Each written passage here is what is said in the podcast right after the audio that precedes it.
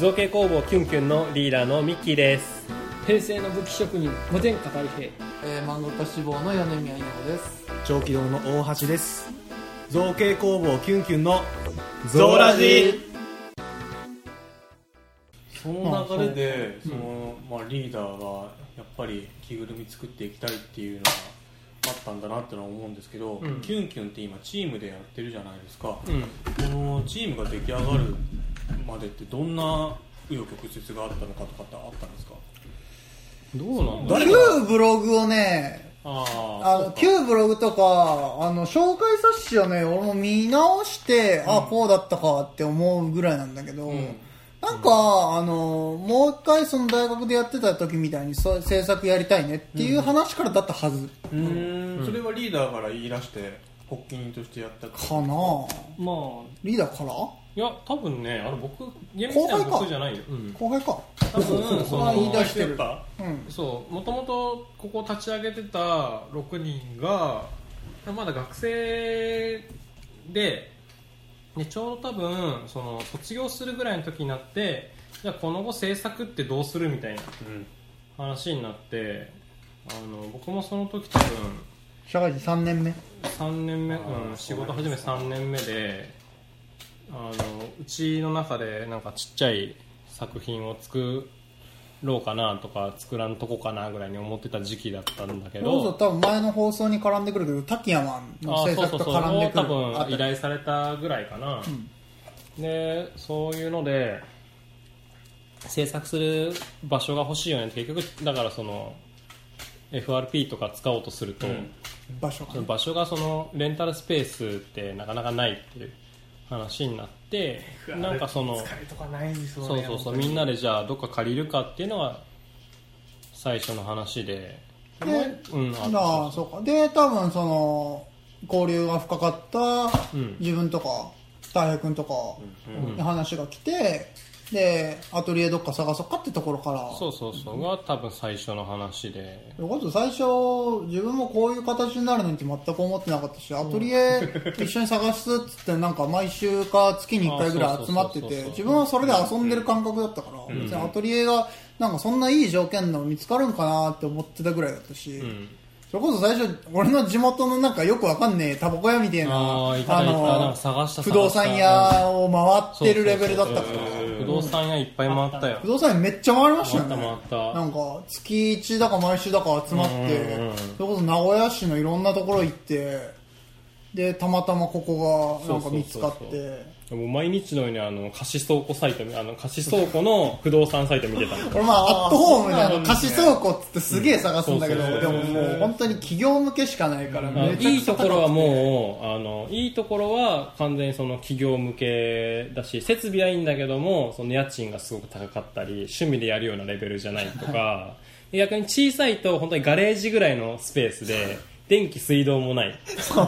本当にあの車庫みたいな、車庫だけみたいなそういうところそういうのはやっぱりあったから。でも倉庫って言ったらそっちのイメージで本当にでもそう、でも貸し倉庫で探してましたもんねずそうそうーっそうそう。と俺も多分前のパソコンの履歴とかお気に入りにすげえあるはずなんだ そう。倉庫で探してた。じゃあこのアトリエはその倉庫探しの中で見つかったところなんですか？また別のそう。調べ方そう。多分そのそその流れで見つかって。る、えーよく見つかりここがいい一番いいっつってで一回本当名古屋市の本当上小谷の北の方みたいなところも候補に上がってたんだけどやっぱアクセスの関係で。へあと広さも全然違ったんだよねねなんかじゅいろんな条件が多分こっちの方がいいんじゃないかってなってここを作ってん。はあ、それっていつ頃ですか？その例えば稲穂さんとかは卒業してから何年か経ってからだっああそうだよ。だって。たそうだっえーっと俺が院入って出て、うんうんうん。社会人1年目2年目だから卒業して2年ぐらい。2年目か。だからあ自2年目分じゃない。3年目か。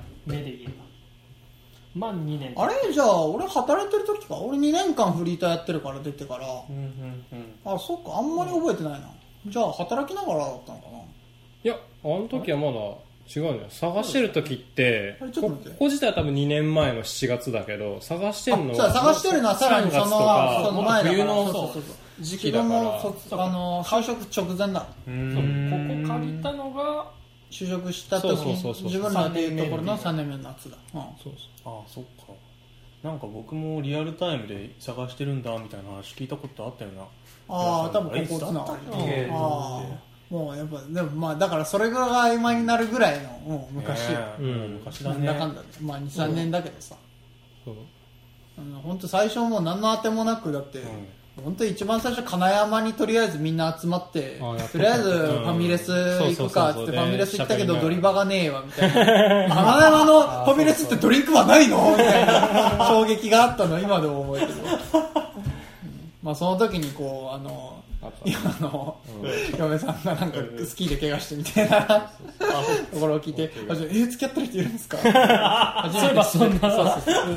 お我々的にはそういう驚きなんかずっとそうリーダー携帯で喋っててなんか「いや彼女はなんか怪我して」みたいな「え彼女そうなんだよ僕も多分ねあんまりそのあんまり変わりなかったですもんね卒業してからはなかったかな、本当に年一仮面ライダーの映画行くかぐらいの話はあったけど。なんかそう卒業してまだ自分らが在学中の時はなんかそういうのでたまにっていうぐらいで。うんだから結構久々ではあったんですよね。そうその時がそうだね。うん。うん。久々にまあ今ではそれこそ毎週会ってるけど。けど。だからうん。そんな感じですよね。うん。今までの話を聞けたんですけどもこれからそうですね。キュンキュンとしてどういったことをやっていきたいのかもしくは個人としてどうやっていきたいのかとかそういった話をちょっと聞かせていただければなと思うんですけどそもそもすみませんキュンキュンってどういったチームなのかみたいな話をそもそも。リスナー向けに 聞かせていただければ。これ一番最初にねだいぶ難しい話になってくるけどまあね。何回分収録しますかね。本当に？こっから。ぐもう12月回ってるよ。クリマ終わってるよ。年またいでしょ。そうだよねじゃあ今年の抱負みたいな感じで。いやだってだってさ 9月にキュンキュンのゾウラジって言いながらもキュンキュンって何ぞやって一度も話してないからさ確かにね。一回ぐらいはちょっと話しとかないとそれはな。うん確かに。そこら辺はね、現状ね非常に曖昧なんだよね。まあねそういう説明を求められてるたびにいつも悩んでるけど曖昧なんですよね。これね自分もね迷うところがあって結局これどこまで話が使えるかどうかわからんけどその曖昧さの根本はこれが結局仕事じゃないっていううん。その、うん。各々がだその最初の発端からもうもう遡って遡ることになっちゃうんだけど結局のところは、その最初のコンセプトというか状況がそのピロティの代わり再現を多分、あのしようとしてたうんうんうん。要はたまり場的な場所を最初は作ろうっていう話をしてったのね。うん。ただそこに決定的な違いがあって、はい。その各々が持ってたそのピロティのイメージが実は決定的に違ってて、うん、結局そのメンバー自体にまず年齢差がめっちゃある僕が最年長で6あったのかそうな6マックス6歳差があるわけ。ねだから僕と一番下の子ではもうその同じ要はか時期に通ってない。っていうああ小学校。そう言えばそうですね、まあ大学にそう。そう。そうっていうのでもうそそもそもの話で各世代間で実はもうピロティのイメージで違う。はあ。っていうことが僕は分からんかったの。わあ僕も言われて初めてそっかって思うぐらいです、だから僕としてはやっぱりそのやっぱピロティっていうのはあくまでものを制作をする場所っていうイメージがあったのね。うん。でもやっぱりその一人きりで作っているっていうのとみんなで集まってそのピロティって結局のところはあの各々が勝手なものを作っている。うんうん。けど、まあ、みんな作ってるからその切磋琢磨じゃないけど、うんうんうん。そのああいつがこういうことやってるあいつも頑張ってる僕も頑張ろうみたいな。そういうイメージをすごくその僕が入学した時から、まあ、僕がその院を修了する時にまでできてたのかどうかは分からんけど僕は結局そのつもりでずっとピロティで制作をしていたわけね。うん。うん、でも多分それを結局直接知ってるのってもう4年とかうん。出したタイちゃんだってそのタイちゃんが、えっと3年？3年の時に僕が院の2年生だからもうそういうそれまでの姿はおそらく知らない。うん。でそれはもっと下の子たちは当然そういうはずで、うん。うん、大ちゃんですらそういう風だったんだったら結局その姿を知ってるのはやっぱ4年しかいない。んだと、うん、うん。っていうのはやっぱり僕のね誤算でああまあイメージはね。そうそうそうそう。でも結局のところは自分はやっぱり制作の場が欲しかったの。家じゃできないうんことをやっぱりそのピロティだったらできたし、うん。うんうん、その作ってる仲間もやっぱりいたし、うん、何よりやっぱりそのもう今では申し訳ないけど見る影もないけれどもピロティには活気があったんだうん。今見る影ないですねうんまあ形が変わっちゃったからね。うん。あとルールもだいぶ変わっちゃったから。そうまあしょう。がないよあれはそっか。うん。だけどやっぱりそれを結局多分僕ぐらいが多分最後の世代だったんだなっていうそういうそういうのを知って。るああ確かにそのピロティが建て替わる前を知っているのは今のその今卒業生ぐらいなのかなって思うけど結局それだって僕としてはピロティの残骸だと思ってるから、あうんもう最後じゃんっていう。うん。うん、宇野先生だってやっぱりもう全然制作もできてなかったしううん。ん自分が学生の頃に本当に多分最後の制作をしたぐらいなんだろうなっていう、うん、だからそういう姿も結局見てないし、うんうん、何かしらでやっぱりその造形で生計を立てるっていうことが本来はしたかったからうんそれがようやくできるきっかけになっているかもしれないっていう。うん。じゃあそこで僕ができるそのことってなんだろうって言ったら僕は絵が苦手だしデザインも苦手だしうん。立体造形しかないわけ。うんうんですでせっかくここがじゃあその借りてたの本本来の6人が全員彫刻犬なんだったらやっぱり立体造形がやりたかったんだうんうんそれは別に着ぐるみじゃなくてもうん。別にその固定のモデルオブジェでも別に良かったしその別に僕としては着ぐるみはあくまで一つの手段だからでタイちゃんがあのキュンキュン本格的にやりたいんだっていうことでじゃあその武器の方に依頼が来てそれが仕事として成り立つのであれば僕は全然そっちでもいいと思ってます。うん。何かを作ってそれがやっぱり世に出てうん。いろんな人がやっぱりその最終的にはその作ったものでまあその笑顔になったり、ううん。んその満たされるなりししてくれればあの、まあ、そのポジティブな考えを持ってくれれば、うん。それでいいっていう。でそれでお金がもらえて生活ができるならもうそれで最高っていう。そういう話だからすごくその別に難しいことを考えるわけでもなくて、まあ、うんシンプルだったの、そうですよね。うん、その作っ何かを作ってまあその対価をもらってうん。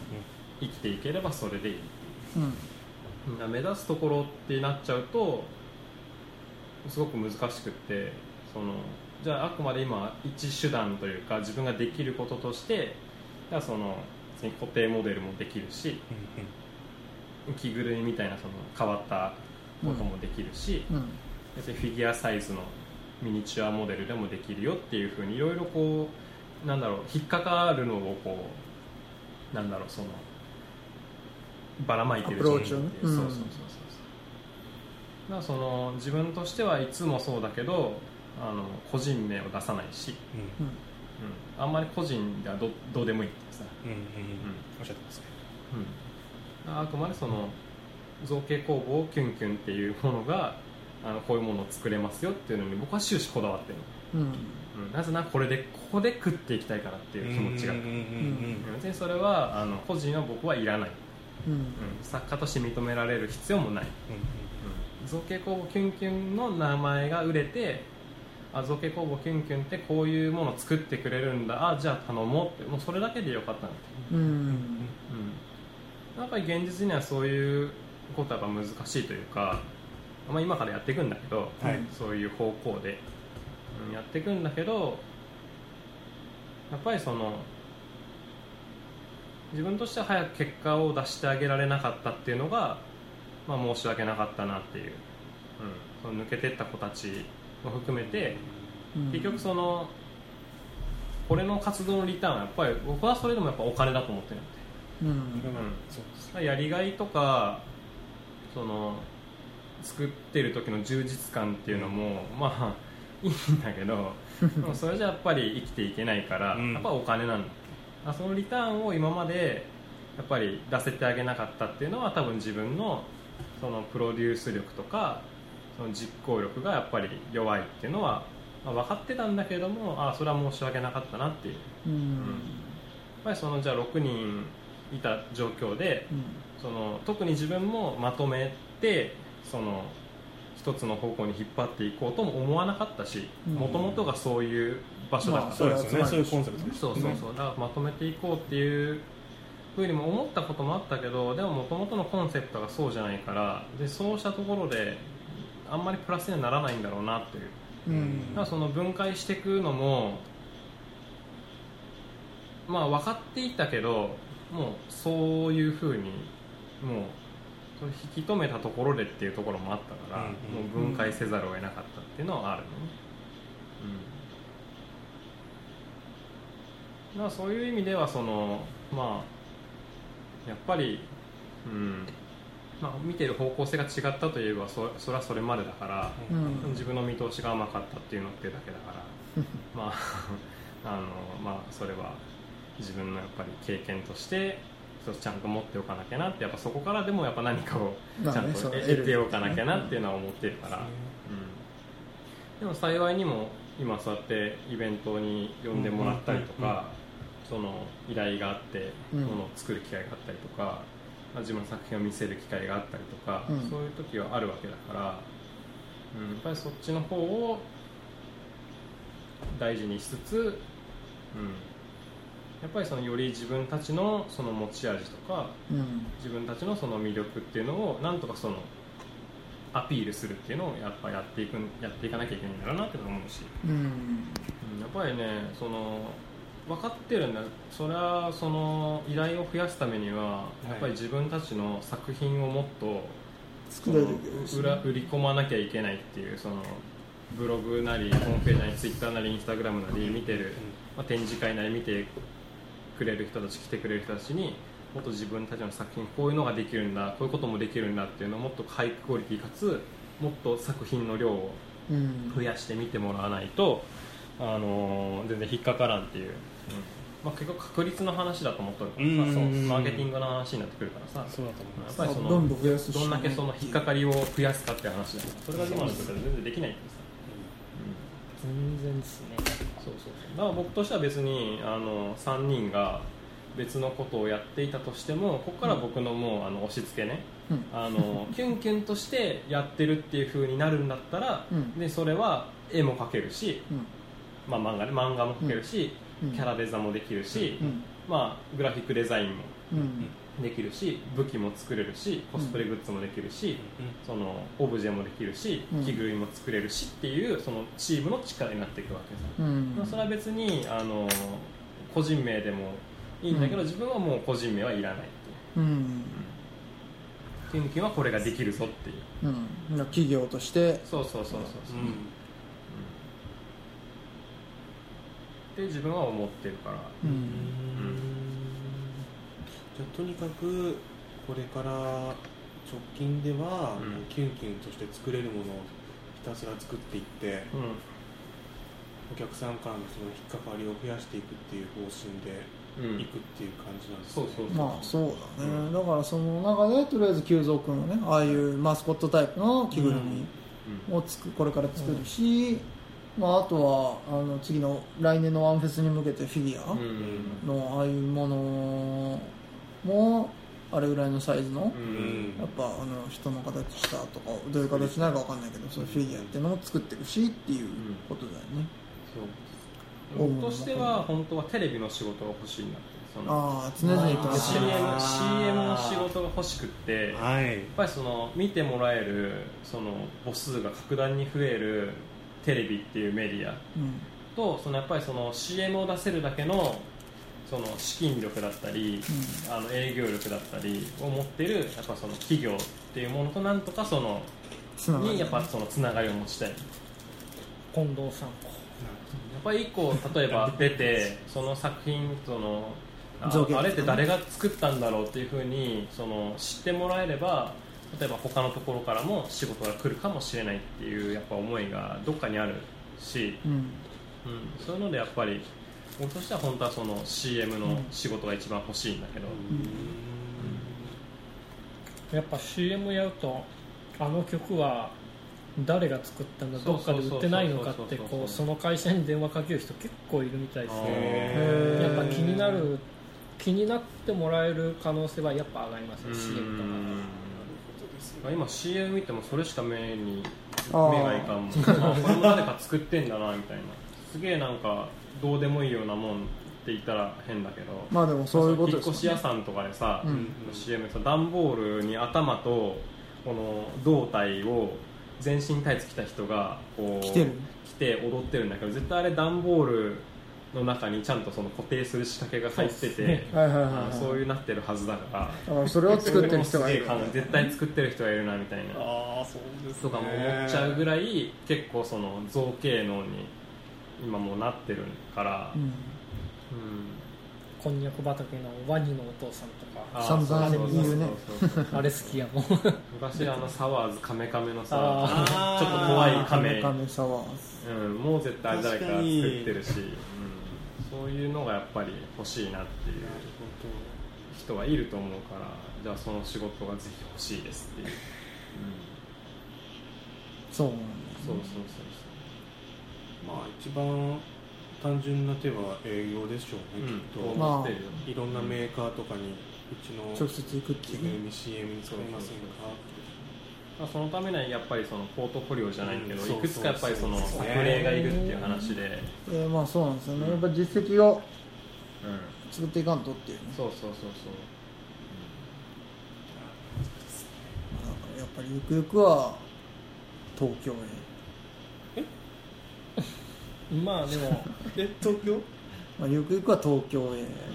ぶっちゃけ東京でやれるんだったら東京の方が何でもかんでも母数がでかいから。ねいや東京はなんだかんだでやっぱねビジネスにしやすいよね、なんか。メディア関係って考えるとやっぱり東京の方が、うん何やるにしても東京でやったら当たるっていう。そう。なんかよく言われるのが他の街ではやれなくても。そうね。よく言われるのがさ、サブカルで儲けら食っていけるのは東京だけってよく言われててもう本当に、例えばあのガンプラだけとか、うん。そういった結構ニッチな、いわゆるオタクっぽい趣味だけでもそういったあのライターの仕事が入ってきたりとか、うん。あ食いぶちが作ることができるらしいんですよ、うん。東京っていうのは。あまあなんぼネットの世界にあったっちゅうともやっぱり中心地はあそこだからね、うん。いや本当にもうそのイラストの仕事だけとかだったらさ今の時代そのネットワークでさまあね。やり取りできるから、ね、地方に住んでてもうん、そのデータでね。実力さえ認められれば、うん。別にそのやり取りが瞬時に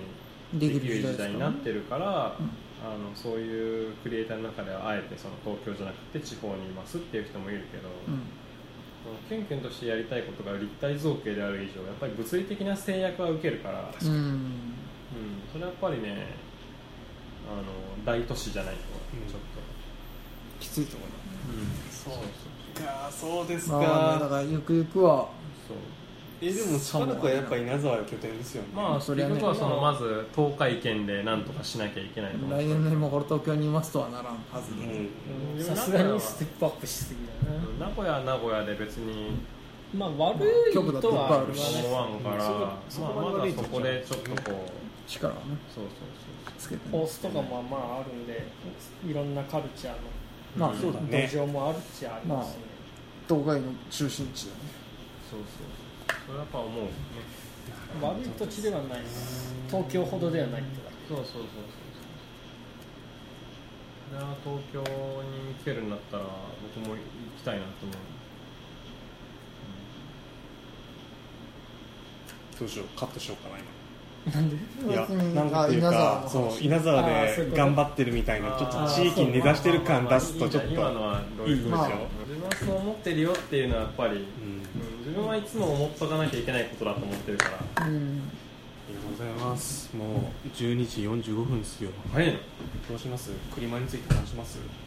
あと大橋と俺についてじゃん。長えなここだったらやる？やる？俺は俺はいいけど別にちょっと。